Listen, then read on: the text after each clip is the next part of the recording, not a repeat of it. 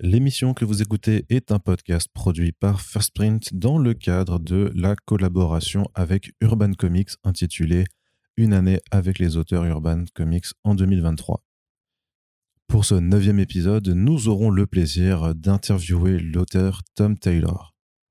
Il s'agit d'un auteur qui a été révélé au plus grand public avec le succès sur le titre Injustice et qui a ensuite explosé littéralement chez l'éditeur de lettres en multipliant des séries dans lesquelles il avait pour habitude au départ de simplement faire mourir de façon très joyeuse les héros de DC.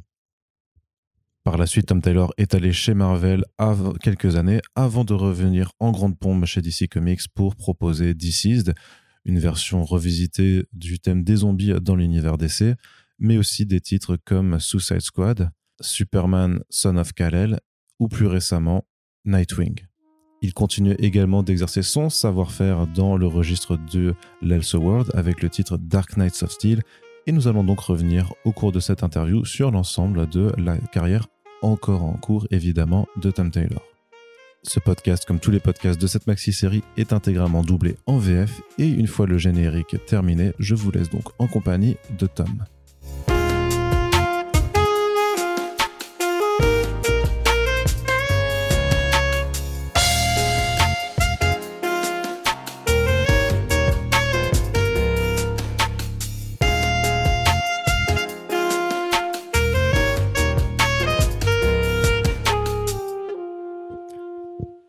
Merci beaucoup de participer à cette interview, Tom Taylor. C'est vraiment un plaisir de vous avoir dans le podcast. Alors, personnellement, ça fait quatre ans depuis la dernière conversation euh, qu'on a pu euh, avoir avec comicsblog.fr. Alors, j'espère que tout va bien pour vous depuis. Oui, tout se passe bien. Je m'amuse et j'écris des tas de comics. Voilà, et nous allons parler de comics évidemment. Mais alors avant de, de de revenir sur vos sorties récentes, est-ce que vous pouvez juste un petit peu euh, nous ramener à vos tout débuts pour celles et ceux qui ne vous connaîtraient pas encore et nous présenter en quelques mots votre parcours? Bien sûr, je m'appelle Tom Taylor, je suis un auteur de comics, scénariste et dramaturge avec un statut de New York Times bestseller. Je suis le créateur de la série télévisée The Deep, ou co-créateur. Je crois que vous l'avez en France, elle s'appelle... Euh, je ne me souviens plus du titre en VF, mais c'est sorti. Je suis entré dans la vie en tant que bébé déjà, comme beaucoup de gens. Puis j'ai grandi, j'ai été jongleur professionnel pendant très longtemps, jongleur de couteaux et avaleur de feu dans les rues pour gagner ma vie. Et puis j'ai réussi à pénétrer dans le monde du théâtre et de la comédie musicale et enfin dans les comics. Est-ce que vous étiez déjà un fan de comics lorsque vous étiez enfant? Uh, Ma famille était uh, pauvre, donc nous n'avions pas énormément de comics, et je chérissais les quelques exemplaires que j'avais. J'étais un grand fan de Superman en particulier, du premier film de Richard Donner. Il est sorti l'année de ma naissance et je me souviens l'avoir vu à la télé un peu plus tard et j'ai tout de suite adoré l'idée de cette personne au pouvoir immense qui voulait juste venir en aide aux autres. Je pense que ça a eu un impact sur moi et dès que j'en ai eu la possibilité, je me suis mis à lire des comics, à les acheter d'occasion. Dans de vieilles boutiques de disques en Australie ou n'importe où je pouvais me les procurer. Des comics en noir et blanc sur papier journal. Je les adorais quand j'étais gosse et je ne pensais pas que ce serait possible pour un enfant qui est né à Melbourne, en Australie, de devenir scénariste de comics. Encore moins sur le personnage de Superman. Alors avoir obtenu ce poste pendant un temps, statistiquement, je pensais que j'aurais eu plus de chances de devenir astronaute que de réussir ça. Vous évoquez votre pays, l'Australie, dont vous êtes euh, natal. Euh, je me, demandais, je me demandais comment fonctionnait le marché des comics sur place. Est-ce que vous avez accès à tout ce qui sort oui, nous avons de très bonnes boutiques, surtout à Melbourne. Nous avons All Star Comics qui a obtenu un prix aux Eisner Awards. Une supérieure librairie du coin, des gens formidables. Il y a aussi de plus vieilles enseignes très établies comme Minotaur Comics et plein de bons endroits à Melbourne et autour. City King Comics et de très grosses boutiques c'était déjà le cas quand vous étiez plus jeune? Est-ce que vous avez parlé du fait que vous aviez peu d'exemplaires? Est-ce que vous aviez déjà accès à ce genre d'endroit à l'époque? Je pense que c'était moins une question d'accès que d'argent. Quand j'étais plus jeune, je m'étais promis qu'en grandissant, je m'achèterais mes propres comics. J'avais promis au petit Tom Taylor que je lui offrirais des BD, et au final, j'ai fini par en écrire euh, beaucoup, beaucoup trop. À votre avis, quelle est la grande force du format bande dessinée? Qu'est-ce qu'un comics peut faire que les autres supports ne, ne permettent pas Tout. Je le dis souvent, mais je pense vraiment que les comics sont le meilleur support narratif qui existe au monde. Il existe des choses que l'on peut faire et qui seraient impossibles ailleurs. Je vous ai dit que j'avais aussi été scénariste pour la télévision, dans l'animation, et j'ai aussi écrit des pièces de théâtre, des comédies musicales. Donc je connais par cœur le monde de la scène, je connais les limites de cette discipline, et je sais à quel point on peut se sentir enfermé dans ce genre d'écriture. Je sais à quel point on peut se sentir limité sur une série télévisée, par exemple. Parce qu'il faut payer les acteurs et les extras et les décors pour les rendre jolis. Alors que dans les comics, quand on est créateur et quand on aime écrire, si on travaille avec un artiste incroyable, on peut représenter la moindre chose à laquelle on pense. Et parfois, les artistes peuvent même sublimer les choses auxquelles moi je peux penser, qu'il s'agisse de Bruno Redondo ou d'Ivan Rice, ou tous les autres dessinateurs géniaux avec qui j'ai eu la chance de travailler. Est-ce que vous vous souvenez de ce moment précis dans votre vie où vous avez pris la décision de devenir scénariste de comics? Est-ce que vous aviez quelque chose de précis en tête à ce moment-là? Oui, je me souviens exactement de ce moment. J'étais déjà connu comme auteur de théâtre, j'avais reçu des prix, mes créations avaient tourné à l'international. C'était souvent des pièces assez courtes en général. Ça me rapportait des sommes comme 50 dollars parce que le théâtre, c'est comme le crime, ça ne paye pas. Et un de mes comics, euh, pardon, une de mes pièces s'appelait The Example. C'était l'histoire d'un bagage oublié dans une station de métro. J'avais écrit ça peu de temps après les attentats de Londres. En allant sur Internet à l'époque, je me disais, ok, bon, j'ai remporté quelques prix, j'ai un peu de bagou. Si je poste quelque chose sur un blog ou sur un site, un site de comics, je pourrais demander s'il existe une façon d'adapter quelques-unes de mes pièces en BD ou demander des conseils. C'est ce que j'ai fait et je me suis fait incendier. Comme si j'avais posé le pied sur un champ de mine. Les gens me disaient, regarde-moi ce flambeur de dramaturge qui débarque sur notre site en se prenant pour je ne sais qui, il n'aura jamais de carrière. Et en fait, un gars du coin qui s'appelle Colin Wilson est passé sur le site. Colin avait été choisi par Mobius pour reprendre Blueberry. Et il a dit à tout le monde, laissez-le tranquille les mecs, et il m'a invité à boire un café. Il m'a contacté à ce moment-là, il se trouve qu'il habitait à 10 minutes de chez moi. Et Colin, c'est un géant dans votre pays. C'est un mec formidable avec un talent fou. Et il m'a aidé à adapter en BD ma pièce The Example. Tout en pas de me répéter qu'il n'avait pas le temps. Il a quand même dessiné quelques personnages en me disant voilà quelques recherches, mais vraiment je n'ai pas le temps, désolé. Ensuite il a dessiné une page et m'a dit tiens voilà une page, mais je n'ai pas le temps de t'aider, désolé. Et puis on est arrivé à la page 5 ou 6 et je me suis aperçu qu'à chaque fois qu'il disait qu'il n'avait pas le temps, il prenait ce temps et il allait finir par euh, terminer le projet. Alors j'avais réveillé ma femme à 3 heures du matin, notre fils était encore très jeune, il ne devait avoir que quelques mois. Moi, je devais entamer une carrière dans la télévision, mais je l'ai réveillée, je lui ai dit je suis désolé, mais je crois que je vais devoir devenir auteur de comics. Elle m'a répondu qu'on en reparlerait au réveil, et voilà. À l'instant où j'ai vu les premières pages de Colin, j'ai tout de suite su que c'était ce que je voulais faire. Je le savais déjà, je pense, j'ai toujours voulu écrire, mais quand j'ai découvert ces images, et j'en ai encore une dans mon couloir à côté d'une histoire de Rocketeer qu'on a fait ensemble, et ensuite, après ça, on a fait du Star Wars et je n'ai rien regretté depuis. Et est-ce que c'était difficile de pénétrer dans l'industrie, de signer vos premiers projets en salarié? Je pense que The Example était une bonne carte de visite. Ça faisait 11 pages, je montrais ce que je pouvais faire avec les dialogues, l'atmosphère et la tension. Parce qu'au départ, c'est une pièce. Mais je pense que j'étais juste très bien taillé pour les comics. Comme je les ai tellement aimés et que j'en ai tellement lu, comme c'est ma plus grande passion, aller dans cette direction ne m'a pas paru si compliqué. J'avais The Example et je l'envoyais à des gens par mail. J'avais écrit à Dark Horse et je leur avais dit que j'étais Tom Taylor. Colin Wilson m'avait donné leur adresse et j'espère que ça ne vous dérange pas que je vous contacte. Mais j'aimerais vous montrer ce que je vaux, écrire quelque chose, même pas un petit projet. J'ai envoyé cet email et je n'ai pas reçu la moindre réponse.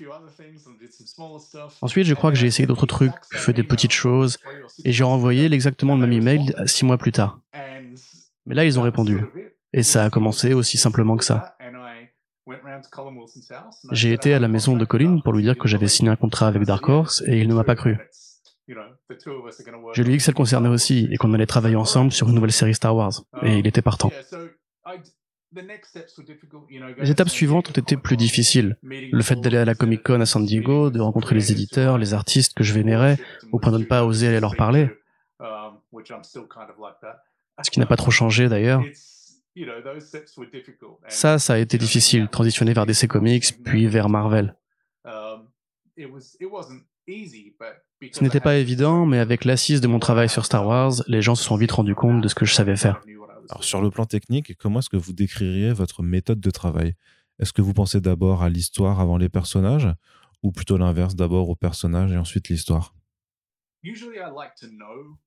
Généralement, j'aime bien connaître un personnage avant de l'écrire, surtout quand c'est un héros que je ne connais pas vraiment avant d'attaquer le travail. Par exemple, j'ai écrit All New Wolverine qui se trouve juste derrière moi, et c'était Laura Kinney. Pardon pour la radiophonie, je viens de pointer l'album du doigt. Je ne la connaissais pas vraiment avant. Alors je me suis assuré de bien lire tout ce que je pouvais trouver à son sujet. Toutes les histoires préférées des fans parce que je voulais me considérer comme un fan moi-même avant de commencer à pouvoir parler à sa place. Je voulais comprendre la façon dont elle s'exprimait plutôt que de faire semblant de savoir et découvrir son parcours pour savoir où je pouvais ensuite l'emmener.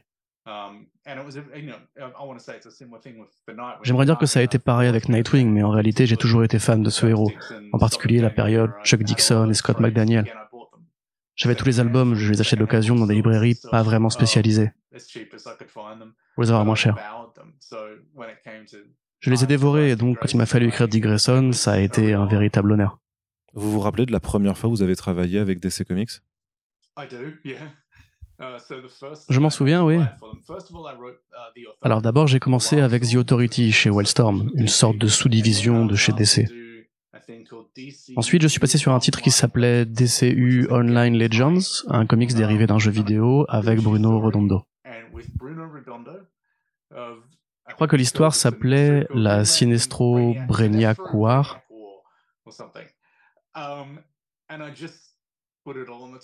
Alors j'ai joué carte sur table. Je pouvais m'amuser avec Guy Gardner et Al Jordan et tous ces super personnages. Et j'avais Bruno Redondo, un artiste brillant, et qui a réussi à capturer toute cette émotion incroyable, cet humour, à insuffler de la vie dans cet univers. Je pense qu'avec ça, on leur a montré ce dont on était capable en deux numéros. Le projet suivant qu'ils m'ont proposé, c'était encore un produit dérivé de jeux vidéo. Ils m'ont dit, on voudrait que tu t'occupes de ce comics basé sur un jeu qui s'appelle Injustice. Juste pour montrer une histoire qui irait avec l'aventure du jeu. On t'enverra un script, est-ce que tu as des idées pour ça L'éditeur et moi nous sommes entendus pour une direction assez cool, et cette commande de 15 chapitres a fini par mieux fonctionner Batman, et par dépasser les 150 numéros. Ça s'est plutôt bien passé. Alors pour avoir lu une grande partie de ce que vous avez fait, il me semble que vous êtes plus à l'aise avec DC que chez Marvel. Est-ce que c'est une analyse que vous rejoignez? Est-ce que les héros de chez DC ont quelque chose de particulier pour vous par rapport à ceux de la Maison des Idées? Je pense que j'ai surtout eu plus facilement accès aux comics DC quand j'étais petit. C'était le gros de mes lectures. Je lisais Superman, Batman, Green Arrow et Aquaman. C'est à ça que j'avais accès beaucoup plus qu'aux séries Marvel, sauf quand j'allais chez des copains pour passer la nuit, quand j'avais 10 ans. Et s'ils avaient un Captain America, je restais éveillé pour tout lire. J'adore Cap, j'adore Spider-Man. Dès qu'on me proposera d'écrire une série Spider-Man, je me précipiterai dessus, c'est mon héros Marvel préféré.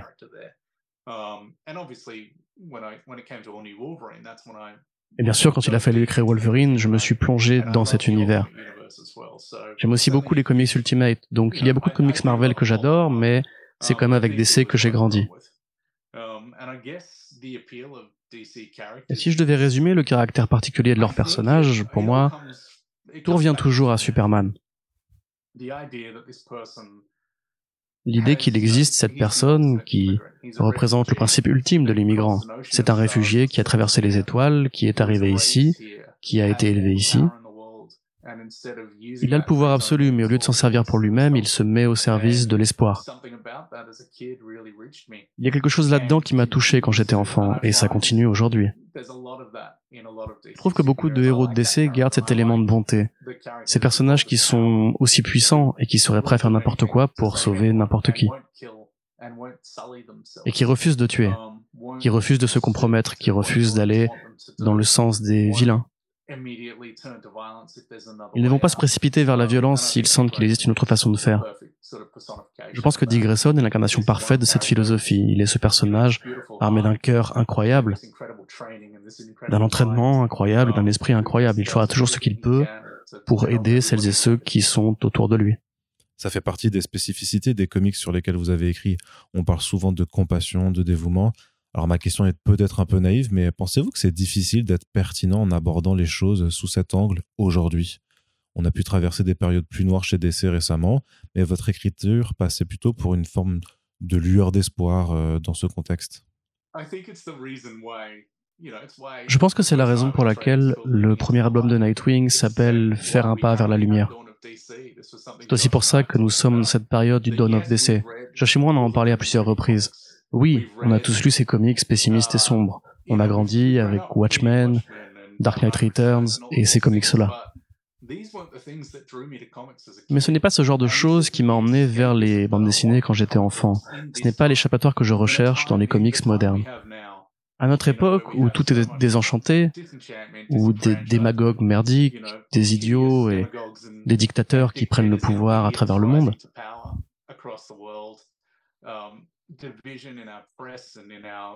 les divisions dans la presse, dans nos façons de penser, le clivage gauche-droite. C'est génial de pouvoir se tourner vers ces personnages dont les standards moraux sont plus vrais que nature, qui veulent faire le bien autour d'eux, je pense. Ça me motive de produire un message positif. Et oui, j'insère des nuances de gris. Dans Injustice, il y a des arguments avec lesquels les gens ne sont pas toujours d'accord. Et la question de qui a raison et qui a tort n'est pas toujours très claire dans une situation ou dans une autre. Mais la complexité peut être aussi amusante. Plus qu'autre chose, je pense que ça a à voir avec mon passé de jongleur professionnel. Ce qui m'intéresse, c'est d'abord de divertir. Il y a d'autres scénaristes que j'adore et qui sont là pour vous faire réfléchir, qui impriment toute leur philosophie sur la page, qui ont un message particulier, quelque chose qui les énerve, et qu'ils expriment à travers leur personnage. Mais moi, de mon côté, j'essaye seulement de faire en sorte que les gens vont mettre de l'argent dans mon chapeau à la fin du spectacle et qu'ils s'en iront avec un sourire. C'est ma réponse la plus honnête. Lors de notre dernière interview en 2019, vous aviez surtout travaillé sur des Elseworlds avec Injustice, Deceased, et vous veniez seulement de commencer le travail sur Suicide Squad en euh, continuité. Dans est-ce que cette bascule a changé quelque chose dans votre façon d'écrire? J'imagine que vous avez eu davantage de réunions avec euh, le staff éditorial de DC pour vous coordonner je ne pense pas que grand-chose a réellement changé. Ils étaient surtout impatients de me faire entrer dans l'univers principal quand ils ont vu ce que je pouvais faire avec les Elseworlds. Alors ils m'ont fait plusieurs offres, dont la série Nightwing, après Suicide Squad. Et j'ai immédiatement accepté. Techniquement, j'avais accès à d'autres personnages, d'autres groupes plus importants. Et si je vous disais lesquels, vous me répondriez Oh, mais pourquoi tu n'as pas accepté ça? Mais mon pitch, c'était Et si on faisait de Nightwing un héros de premier plan. Remettre Nightwing sur ce piédestal, à ce niveau de popularité qu'il est capable de tenir. L'idée, c'était d'essayer de faire ça avec Bruno Redondo, et ça a plutôt bien fonctionné apparemment. Et vous aviez aussi l'opportunité de corriger certaines erreurs des années passées je sais pas si vous avez le droit de le dire dans le podcast, mais euh, on peut se mettre d'accord sur le fait que la période Rick Grayson, c'était pas forcément un très bon souvenir. Écoutez, il y a eu des idées qui n'ont pas été appréciées par les fans. Et pour nous, l'important était de donner Nightwing à ses racines. Mais dans Nightwing 106, alors je ne sais pas à quoi cela correspondra dans la maison française, parce que vous avez eu l'intelligence de commencer ce run au numéro 1.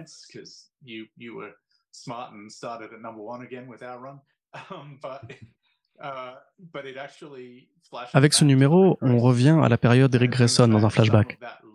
On utilise cet élément. Je voulais en parler et essayer de sélectionner des éléments positifs dont on pouvait se servir à l'avenir. Um, Peut-être que les gens pourront ensuite retourner vers cette histoire et trouver ça plus amusant avec le recul. Mais je pense que tous les scénaristes passés sur Nightwing ont pris le projet en essayant de donner leur maximum. Qu'il s'agisse de Kyle Higgins ou de Tim Seeley, ils voulaient faire leur version de Nightwing. À mon avis, je suis arrivé au bon moment, lorsque, lorsque DC s'est mis d'accord sur le retour au premier plan du héros et de nous laisser faire ce qu'on pouvait faire avec Bruno.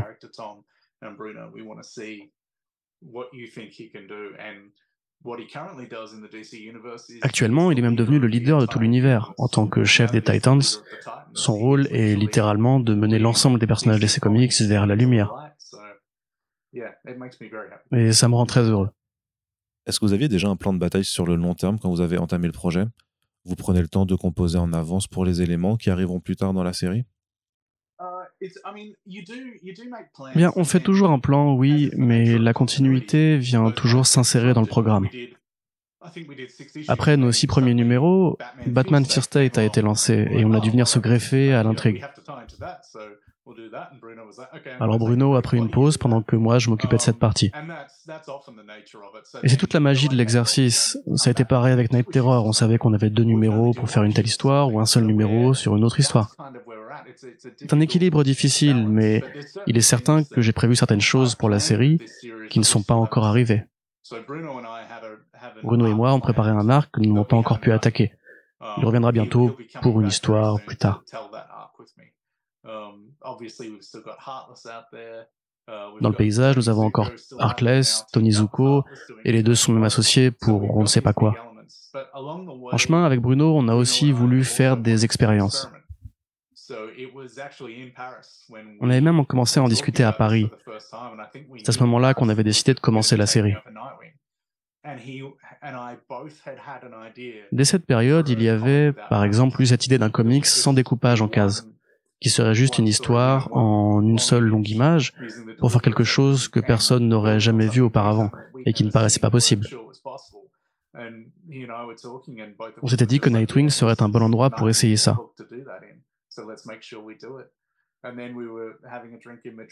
Et puis, plus tard, à Madrid, à 3 heures du matin, nous étions en train de boire un verre avec Jessica Chen, notre éditrice, et la même chose est arrivée.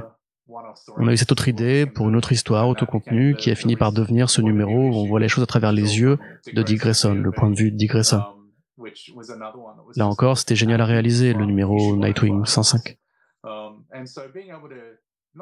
Le plan était donc de faire des histoires de longue durée, mais aussi des histoires plus courtes, des arcs importants et des numéros expérimentaux. Pouvoir s'amuser en tant que créateur et en tant qu'artiste, c'était excitant. Et Nightwing était le bon projet pour ça.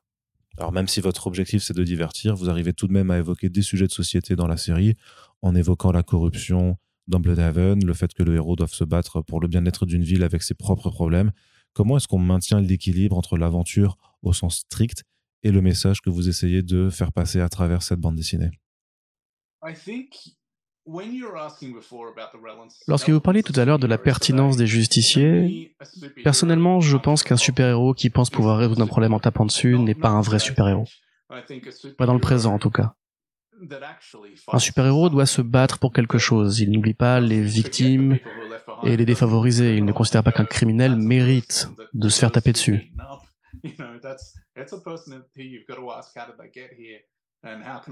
Ça veut être quelqu'un à qui on doit demander comment on est arrivé là et est-ce qu'il peut faire quelque chose pour améliorer la situation des autres? Nightwing correspond à ça. J'ai eu l'opportunité de discuter avec un gars qui s'appelle Shunglo et il a eu la gentillesse de me présenter un dossier de recherche, un travail académique qui explique comment on peut améliorer l'état d'une ville. Parce qu'il travaille dans ce genre de secteur. Donc j'ai pu lui parler et il m'a expliqué les problèmes auxquels on devrait s'attaquer en premier. Le versant psychologique, pas juste le fait de construire de nouveaux logements. Les transports, l'accompagnement thérapeutique, ce genre de choses. Et on a essayé d'incorporer ces idées dans Bloodhaven.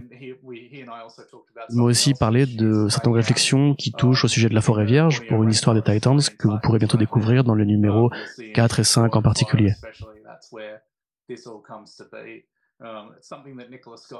On en a beaucoup discuté avec Nicolas Scott. Pour nous, lorsque les super-héros viennent donner un coup de main, ils ne devraient pas rentrer à la maison ensuite. S'ils ont été un incendie, ils doivent rester pour aider à soigner les victimes. S'ils arrêtent un cambriolage, ils doivent rester pour aider et accompagner les victimes. Et si un bâtiment s'effondre, ils doivent aider à nettoyer derrière. Tout ça, c'est d'abord une affaire de responsabilité et c'est quelque chose de très humain. Personne ne va jamais arriver sur la scène d'un accident de voiture, pousser quelqu'un en dehors du chemin et s'en aller alors que des gens se vident de sang dans la rue. Il faut rester, attendre qu'une ambulance arrive. C'est une obligation quand on veut aider quelqu'un. Et à mon sens, c'est ça être un super-héros. Ou ça devrait l'être aujourd'hui. Il ne suffit pas de combattre les forces du mal, il faut comprendre d'où elles viennent, ou que ce n'est pas aussi simple que ça. Des tas de gens méritent qu'on fasse preuve de compassion. J'imagine que c'est aussi pour ça que sur la série Superman à Son of John Kent aide des groupes de migrants, participe à des, à des manifestations contre les réchauffements climatiques. À ce sujet, qu'est-ce qui, selon vous, distingue ce personnage de Superman de son père? Euh, Les deux portent le même, euh, le même sigle, mais euh, j'imagine que vous êtes fan de l'un comme de l'autre. Um, Effectivement. Um, Lorsque l'on m'a proposé d'écrire ce personnage, ce qui a dû arriver à peu près au même moment que Nightwing, en 2019,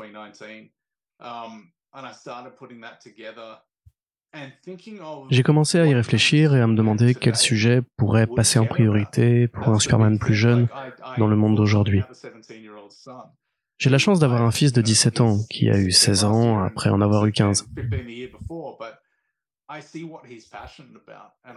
J'essaie de comprendre quelles sont ses passions, qu'est-ce qui l'intéresse. Il y a énormément de lui dans le personnage de John Kent. Il a participé à des manifestations contre le réchauffement climatique.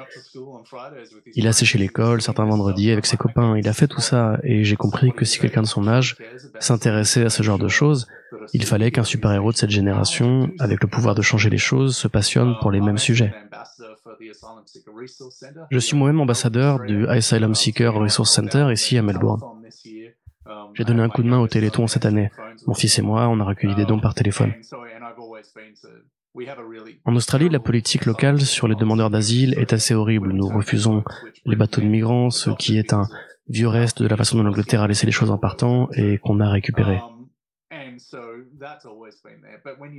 Ces problèmes ont toujours existé, mais quand on se retrouve avec John Kent, qui est lui-même le fils d'un immigrant, le fils d'un réfugié, ce genre de question va évidemment l'intéresser au premier plan. Son père était le plus grand super-héros de la planète.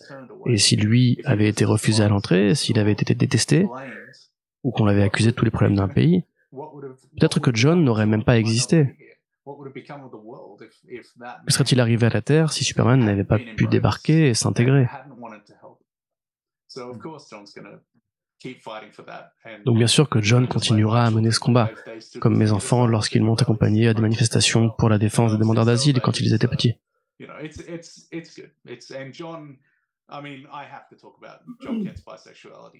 Et il faut évidemment que je parle de la bisexualité de John Kent.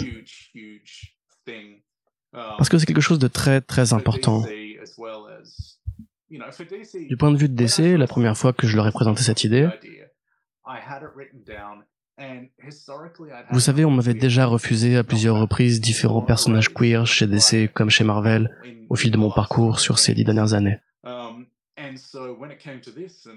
Mais quand je suis venu leur pitcher ce changement, Jamie Rich, qui était l'éditeur du titre à ce moment-là, est venu me voir alors que le projet était encore en gestation et m'a dit Hey Tom, on a eu cette idée dans les bureaux, qu'est-ce que tu en penses? Et je lui ai répondu que j'allais justement lui proposer la même chose. Um, on est tombé d'accord avant même d'avoir attaqué le travail. Et l'annonce a circulé un peu partout. CNN en a parlé, le Saturday Night Live en a parlé aussi. L'importance que ça a eu ce jour-là et les semaines suivantes. On a eu des gens qui nous écrivaient depuis les quatre coins du globe pour nous dire qu'ils avaient vu passer l'information dans la journée et avaient fait leur coming out à leur famille ou à leurs amis dans la foulée.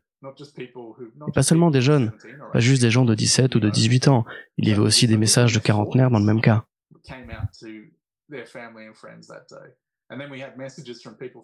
Et on a aussi reçu des messages de gens qui vivent dans des pays où l'homosexualité est interdite, où ils auraient été enfermés s'ils avaient fait leur coming out. Des tonnes de courriers par des gens qui nous disaient qu'on avait rendu les choses un peu meilleures pour eux ce jour-là, c'est ça qui est important. Ça dilue la négativité qu'on reçoit en général, de voir tous ces recours encourageants. Mais ce n'était pas votre première fois pourtant. Vous aviez aussi introduit des personnages queer dans Suicide Squad. Il y a même eu un mariage queer dans Injustice 2. Qu'est-ce qui vous, qu'est-ce qui, selon vous, a permis la mise en lumière de cette thématique dans les comics mainstream au fil de ces dernières années?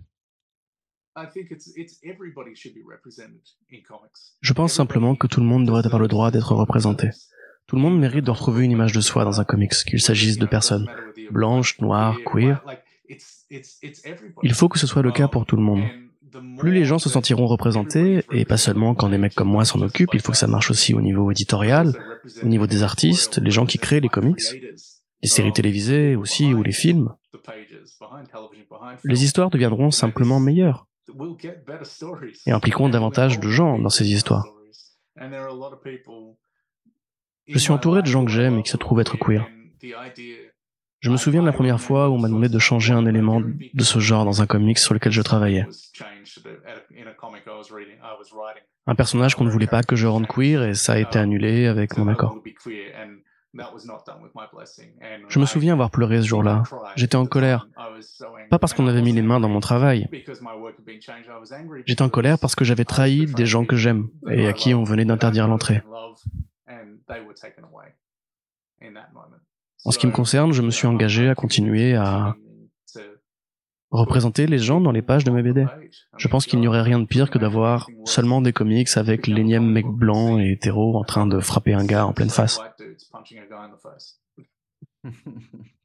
Il y a eu des tas de débats vides de sang sur Internet après cet événement. Des gens essayaient même d'insinuer que les ventes de la série avaient baissé après le coming out de John.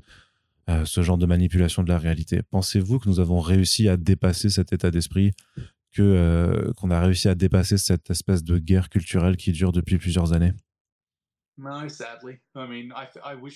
Non, hélas. J'aimerais que ce soit le cas parce que je suis fatigué d'entendre dire que tout ça serait politique. La réflexion se réfère essentiellement à la politique des États-Unis où la droite s'est emparée de ces notions idiotes pour exciter leurs électeurs.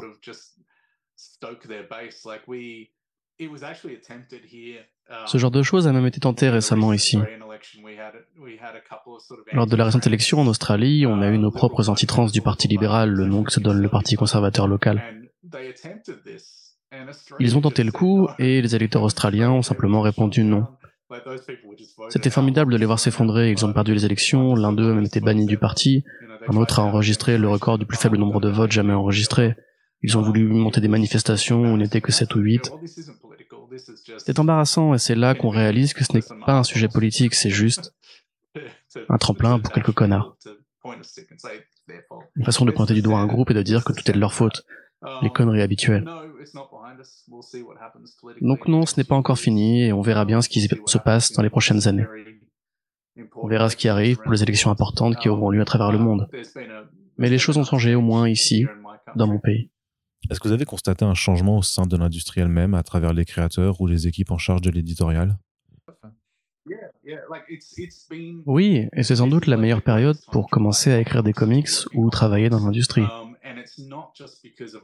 Pas seulement parce que beaucoup de créateurs et de créatrices ont été invités à mettre leurs idées sur la table, mais surtout grâce aux éditeurs. Toutes celles et ceux avec qui j'ai pu travailler, chez DC, il y a un vrai travail de présentation qui a été fait là-bas. Il y a des personnes queer, pas juste des mecs blancs. La plupart de mes éditrices sont des femmes. La période est simplement meilleure. Vous savez, à une époque, ah, je ne devrais pas en parler, mais j'ai croisé des gens qui étaient plutôt dans la posture, qui essayaient de changer les choses.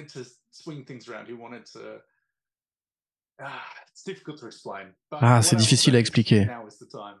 Tout ce que je peux dire, c'est que c'est le bon moment pour écrire des comics et j'ai de la chance, je suis très reconnaissant de pouvoir faire ce métier aujourd'hui. Ok.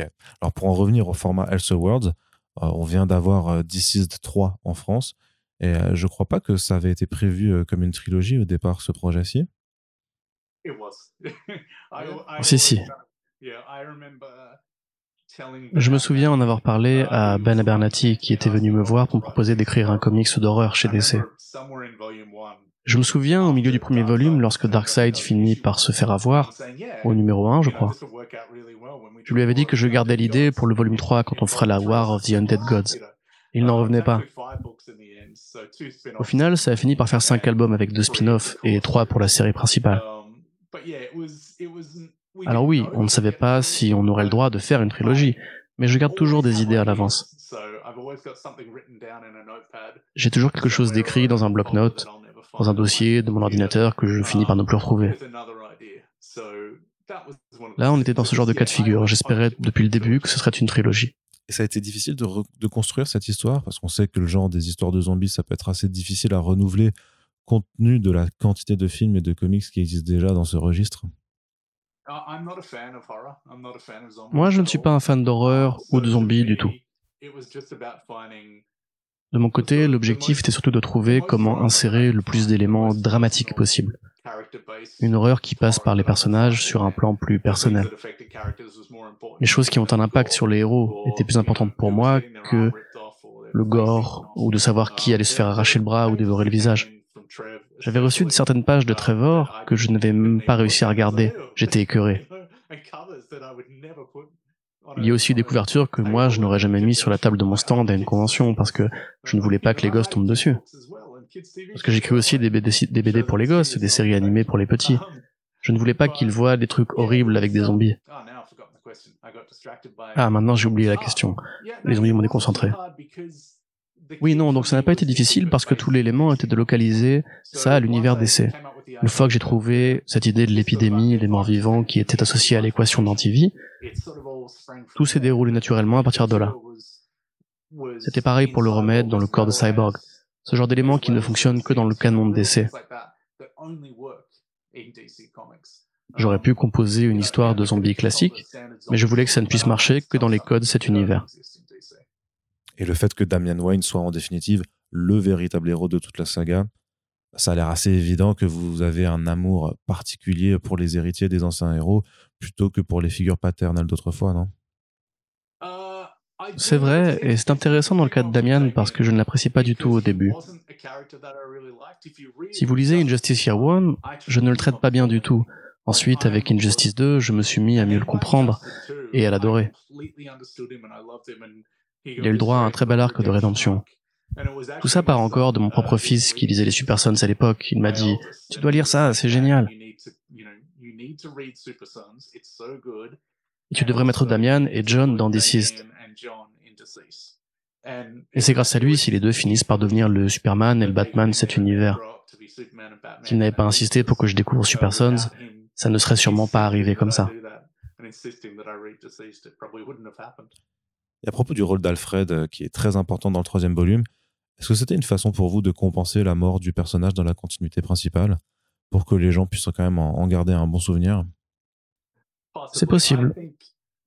Je pense qu'Alfred est un élément très important de l'univers d'essai. Je l'ai rendu très important dans Injustice Year One et quand j'ai travaillé sur Batman Annual. Batman Annual 3, j'ai consacré l'essentiel du numéro à Alfred. C'est l'un des projets dont je suis le plus fier parmi tous mes travaux de one-shot. Je pense qu'il est essentiel. Essentiel pour Bruce, pour Dick, pour Damien, Jason, Steph et Cass. Cette figure de patriarche est vraiment très importante, donc oui. Le fait de le voir disparaître dans le canon a certainement joué dans mon envie de lui confier une présence plus grande dans DC 3 et il a certaines des meilleures scènes de l'album. On parle un petit peu de Dark Knight of Steel, dont le premier tome vient de sortir en France où on fait ce podcast. Est-ce que vous pouvez revenir sur la jeunesse de ce projet? On s'attendait d'abord à un autre DC ou Injustice au moment de l'annonce, avec des personnages DC qui s'entretuent, mais ce n'est pas exactement ça au final. Encore une fois, ça a commencé avec une conversation entre Ben Abernathy et moi. Je crois que l'idée est même née pendant le premier volume de Deceased, ça remonte à loin maintenant. Il m'a simplement demandé si je serais intéressé à l'idée de produire un comics médiéval avec les personnages de DC Comics. Mais ce qu'il ne savait pas à l'époque, c'est que je suis un énorme, énorme fan de fantasy. J'ai grandi avec les comics et avec les romans de cet imaginaire, avec les œuvres de Raymond E. Feast, Terry Pratchett, David Eddings, Margaret Weiss, Tracy Hickman, et Tolkien, bien évidemment. Je crois que Le Hobbit a été mon premier livre que j'ai vraiment lu. J'ai découvert Seigneur des Anneaux à 9 ans et j'ai adoré. Donc la possibilité de prendre ces deux environnements, que j'adore pour pouvoir les entrechoquer l'un contre l'autre, m'a instantanément enthousiasmé. Je crois que j'ai tout de suite eu cette vision de la navette de Krypton qui quitte la planète, qui arrive sur Terre, et à l'intérieur il y a Lara qui donne naissance à Galel. Et relais là aussi, et puis des gens sur des chevaux, avec des arcs et des flèches, débarquent. Jorel les incendie par accident, et puis la caméra prend du recul et on découvre les châteaux forts. Thomas Wayne et Martha Wayne sont les rois et les reines de ce royaume. Au moment où toute l'idée commençait à apparaître dans ma tête, je réalisais à quel point j'étais excité par le projet. C'est le genre de choses que j'adore faire. Les zombies, bon, je ne suis pas un grand fan à la base. Dark Knights of Steel, par contre, avoir la possibilité d'écrire de la haute fantasy avec des super-héros en tant qu'amateur du genre, il n'y a rien de meilleur. Et quand vous commencez ce genre de projet, est-ce que vous gardez sous la main une sorte de bible pour énumérer les différents personnages, décrire ce que vous avez en tête dans cette nouvelle version de la réalité? Pas vraiment. J'ai plus tendance à les trouver en cours de route. Je sais comment l'histoire va évoluer, quel rebondissement je vais mettre, et je ne vais pas en dire plus pour ne pas spoiler les gens qui ne l'ont pas encore lu, mais il y a beaucoup de détours dans celui-ci. Il y a des trahisons, des choses que vous pensez avoir compris, des motivations lesquelles on croit, mais qui s'avèrent être détournées un peu plus tard, des personnages qui ne vont pas adopter leur comportement habituel. Ces éléments-là, je les avais en tête pour la plupart dès le début. En fait, une bonne partie des choses se mettent en place lorsque j'écris des mails pleins d'enthousiasme à Ben Abernathy aux alentours de 2 ou 3 heures du matin. Je lui dis ouais, je vais faire ça, c'est génial, ouais. Et il me répond un autre truc, ouais. Simplement ça qui nourrit l'envie. C'est comme ça qu'on en vient à écrire ce genre de choses. Le problème avec un plan de bataille, c'est que quand on commence à dessiner le déroulé, il vous arrive d'avoir une meilleure idée. Au numéro 7, si je pense à un truc meilleur, ce que j'avais prévu au départ, je jette tout le plan original à la corbeille. J'ai abandonné le script entier pour suivre une piste que j'estimais supérieure, donc désolé pour ce que j'avais développé à la base, mais il faudra prendre cette direction dorénavant. Ce n'est pas difficile pour les artistes de travailler avec vous si vous passez votre temps à changer de direction? Vous n'êtes jamais revenu sur un script que vous aviez déjà envoyé à un dessinateur. Non, je n'ai jamais modifié un script qui était déjà passé au stade du dessin. Il est assez rare que les dessinateurs avec qui je travaille doivent modifier des éléments. Et en général, je n'aime pas faire attendre les dessinateurs. Je suis en retard, ce n'est jamais de plus d'une semaine ou de quelques jours. Et je garde toujours en tête la date à laquelle l'artiste doit commencer à travailler. Mon script doit toujours être prêt à cette date-là. Au moment où ils vont commencer, je ne veux pas ralentir le processus. Est-ce que d'ailleurs vous choisissez vous-même vos dessinateurs ou est-ce que c'est Ben Abernathy qui vous attribue tel ou tel artiste pour chaque projet? Ça dépend. Souvent, c'est moi qui vais avoir tendance à demander. Pour Bruno Redondo, on travaille ensemble depuis 12 ans, je crois. Et pour moi, c'est comme un frère dans les comics. C'est le gars qui me comprend le mieux et vice-versa. Lorsque j'écris des comics pour lui, je visualise déjà ses dessins dans mon esprit. Et puis je découvre ses planches, elles sont encore meilleures que ce que j'avais imaginé. Il a ce talent pour améliorer la moindre de mes idées. Donc évidemment, j'adore travailler avec lui. Pour Nicolas Scott, je suis à peu près certain que c'était une suggestion personnelle. Parce que nous sommes amis depuis nos débuts. Elle est australienne, elle aussi, je l'ai toujours trouvée incroyable. J'étais heureux de pouvoir faire les Titans avec elle, et comme Bruno, elle pose cette caractéristique très humaine dans ses personnages.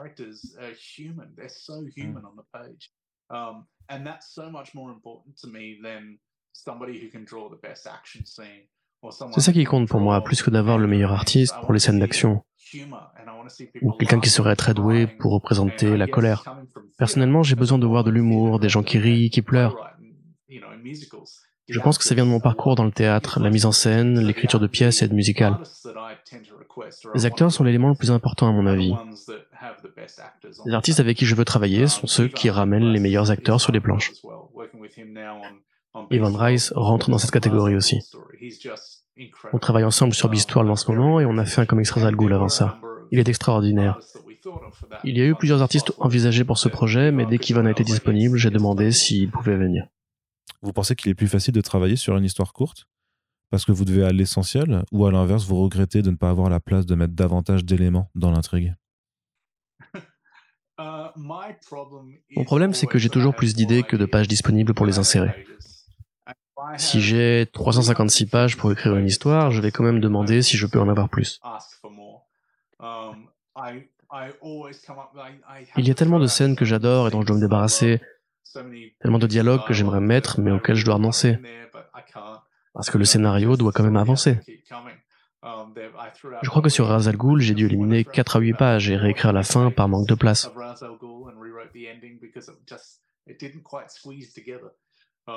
Donc peu importe la durée prévue au départ, j'aurai toujours besoin de plus de place.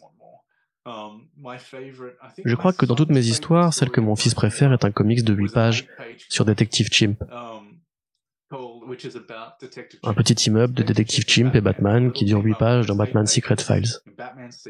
Je crois que ça a fini par être mis dans un album. J'y ai mis la même quantité d'amour, d'espoir et d'envie que tout le premier volume de Deceased en 8 pages.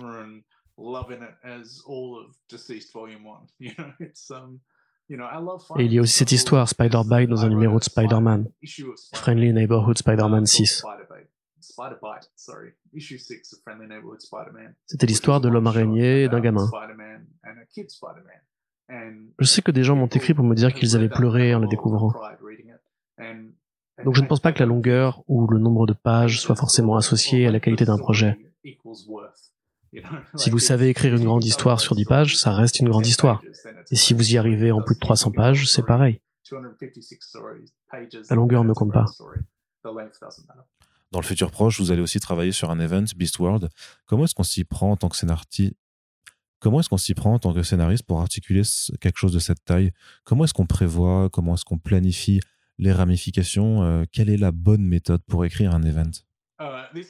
Eh bien, c'est la première fois qu'on propose d'écrire un event, donc j'apprends un peu en cours de route.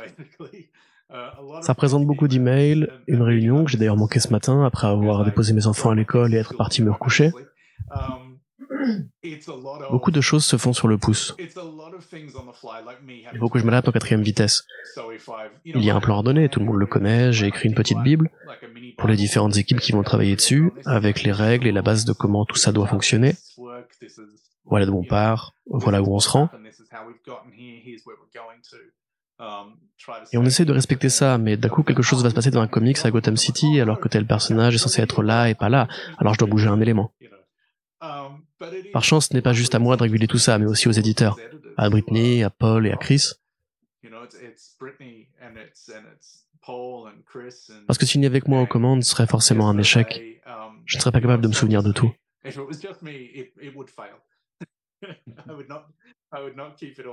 C'est un défi assez effrayant d'écrire un gros événement comme celui-là, de poser une pierre dans la continuité d'essai, avec un univers aussi conséquent et une implication aussi générale.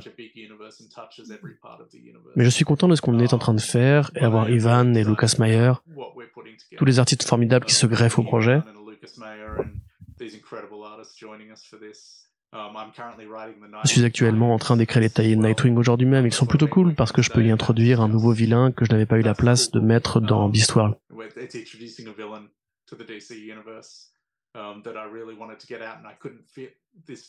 Et que j'ai pu recycler dans ces numéros d'à côté. Um, Ça présente de belles opportunités. Et quand est-ce que vous trouvez le temps de dormir avec trois séries régulières, un événement à préparer en même temps?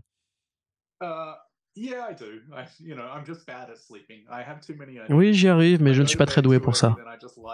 J'ai trop d'idées dans la tête. Uh, si je vais me coucher de bonne heure, je reste éveillé à réfléchir, donc quand je veux aller au lit, c'est que je suis vraiment sur le point de m'effondrer. Um, je ne suis pas du matin, j'ai horreur de me lever. Uh, mais j'ai aussi la chance de pouvoir écrire quelques jours par semaine avec d'autres auteurs dans un café.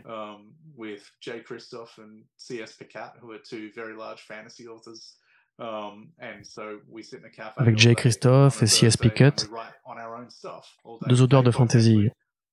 On s'assied ensemble dans ce café les jeudis et on travaille chacun de notre côté um, sur des projets individuels.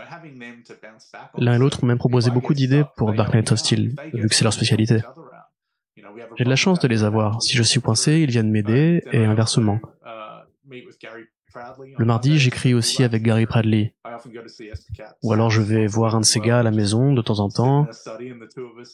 On s'assied dans une pièce et on fait des trucs pendant 6 ou 7 heures à s'écrire, à se donner des conseils. Donc vous arrivez à bien garder en tête ce que vous avez prévu pour telle ou telle série. Ce n'est pas difficile de retrouver vos traces Non, en fait, c'est même plutôt difficile pour moi de ne faire qu'un seul projet à la fois.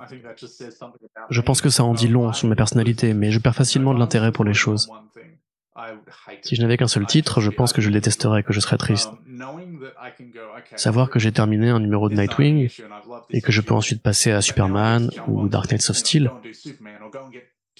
c'est comme basculer d'une saveur à l'autre. J'ai encore tous ces jouets avec lesquels m'amuser. Je peux poser le personnage et le retrouver trois semaines plus tard quand j'aurai besoin d'écrire le numéro suivant. Je ne pense pas que je pourrais travailler autrement. Alors, dernière question, euh, qu'est-ce qu'il en est du Creator Round? Euh, Sauf erreur de ma part, vous n'aviez rien annoncé de ce côté-là depuis euh, Neverlanders et Seven Secrets. Est-ce que vous avez des projets de futures créations originales? Il y a aussi eu The Deep. Et Neverlanders vient de gagner un prix d'album de l'année en Australie. Ce qui est génial. On m'a donné une médaille en or et tout le tralala. Je crois que j'ai entre 7 et 8 idées de comics en Creator Own qui patientent dans des dossiers sur mon ordinateur. Je suis aussi en train de travailler sur la suite de Neverlanders en ce moment même. John a commencé à dessiner et les pages arrivent petit à petit. Dans le même temps, j'ai signé un contrat d'exclusivité avec DC, et dans la mesure où je produis déjà beaucoup de séries avec eux, je n'ai pas vraiment eu le temps de développer d'autres projets dernièrement. Je commence à ressentir ce manque. J'ai besoin de travailler sur un nouveau projet en Creator ou alors je risque d'exploser. Donc ne soyez pas étonnés si vous voulez quelque chose apparaître prochainement. Quelle est la différence pour vous entre inventer des personnages de zéro et travailler sur du super-héros plus classique? J'imagine que c'est plus gratifiant de créer à partir de rien. Pas forcément. Pour moi, ce qui compte, c'est d'abord de rendre les gens heureux avec mon travail ou d'avoir un effet sur eux d'une manière ou d'une autre. Alors quand ce sont vos propres personnages, par exemple pour The Deep, c'est génial de savoir que des millions de gens ont vu la série à travers le monde. Elle est sortie quand même sur 130 territoires, a été première des audiences en Angleterre, donc on se dit que des enfants ont été élevés avec ce dessin animé, comme moi avec les cartoons du samedi matin.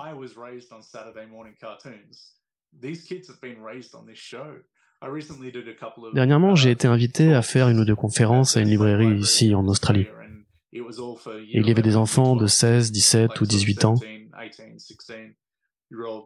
Enfin, pas vraiment des enfants, bien sûr. Mais ils devaient bien être 500 à chaque fois, et je leur parlais de Spider-Man, et de Batman, et de Superman. Et puis je me suis mis à leur parler des personnages de The Deep, et ils les connaissaient tous. Et on a tendance à oublier, à se dire que c'est son petit projet dont tout le monde se fiche. Et puis un jour, on voit des gamins qui vont à la semaine du livre déguisés en personnage de Neverlanders. Donc gagner ce prix, par exemple, savoir que l'album sera disponible dans toutes les librairies en Australie, c'est vraiment très important. C'est très bien de jouer avec les personnages de DC et Marvel, mais ça reste leur personnage à la fin de la journée. Je m'amuse avec les jouets de quelqu'un d'autre et j'essaie de faire de mon mieux. Quand on possède ses propres créations, le niveau d'enthousiasme n'est pas du tout le même.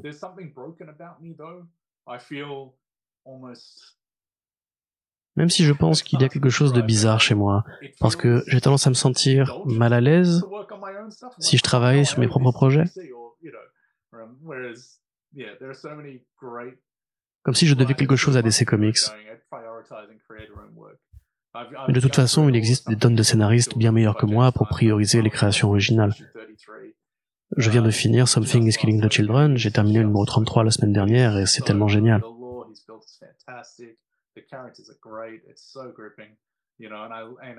Le lore est fantastique, les personnages aussi, c'est accrocheur. Je suis heureux pour mes amis qui inventent ces histoires. Mais la différence, c'est que je pense que ça m'est égal de décrocher une série télévisée ou un film. Je suis fan de comics avant tout, donc je veux faire les meilleurs comics possibles. Si une adaptation arrive, tant mieux, mais les BD avant tout.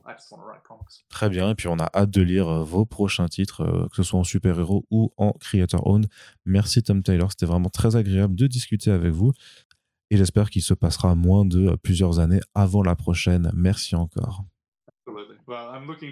Je vais essayer de venir en France d'ici la fin de l'année prochaine, donc j'espère vous croiser là-bas. C'est donc ainsi que se termine ce podcast. Vous pouvez tout simplement partager les émissions pour faire découvrir les podcasts en tant que tels, mais surtout les auteurs qui y passent et leurs travaux. Et de notre côté, nous vous donnons rendez-vous pour le prochain épisode avec un autre tome. Cette fois-ci, il s'agira de Tom King.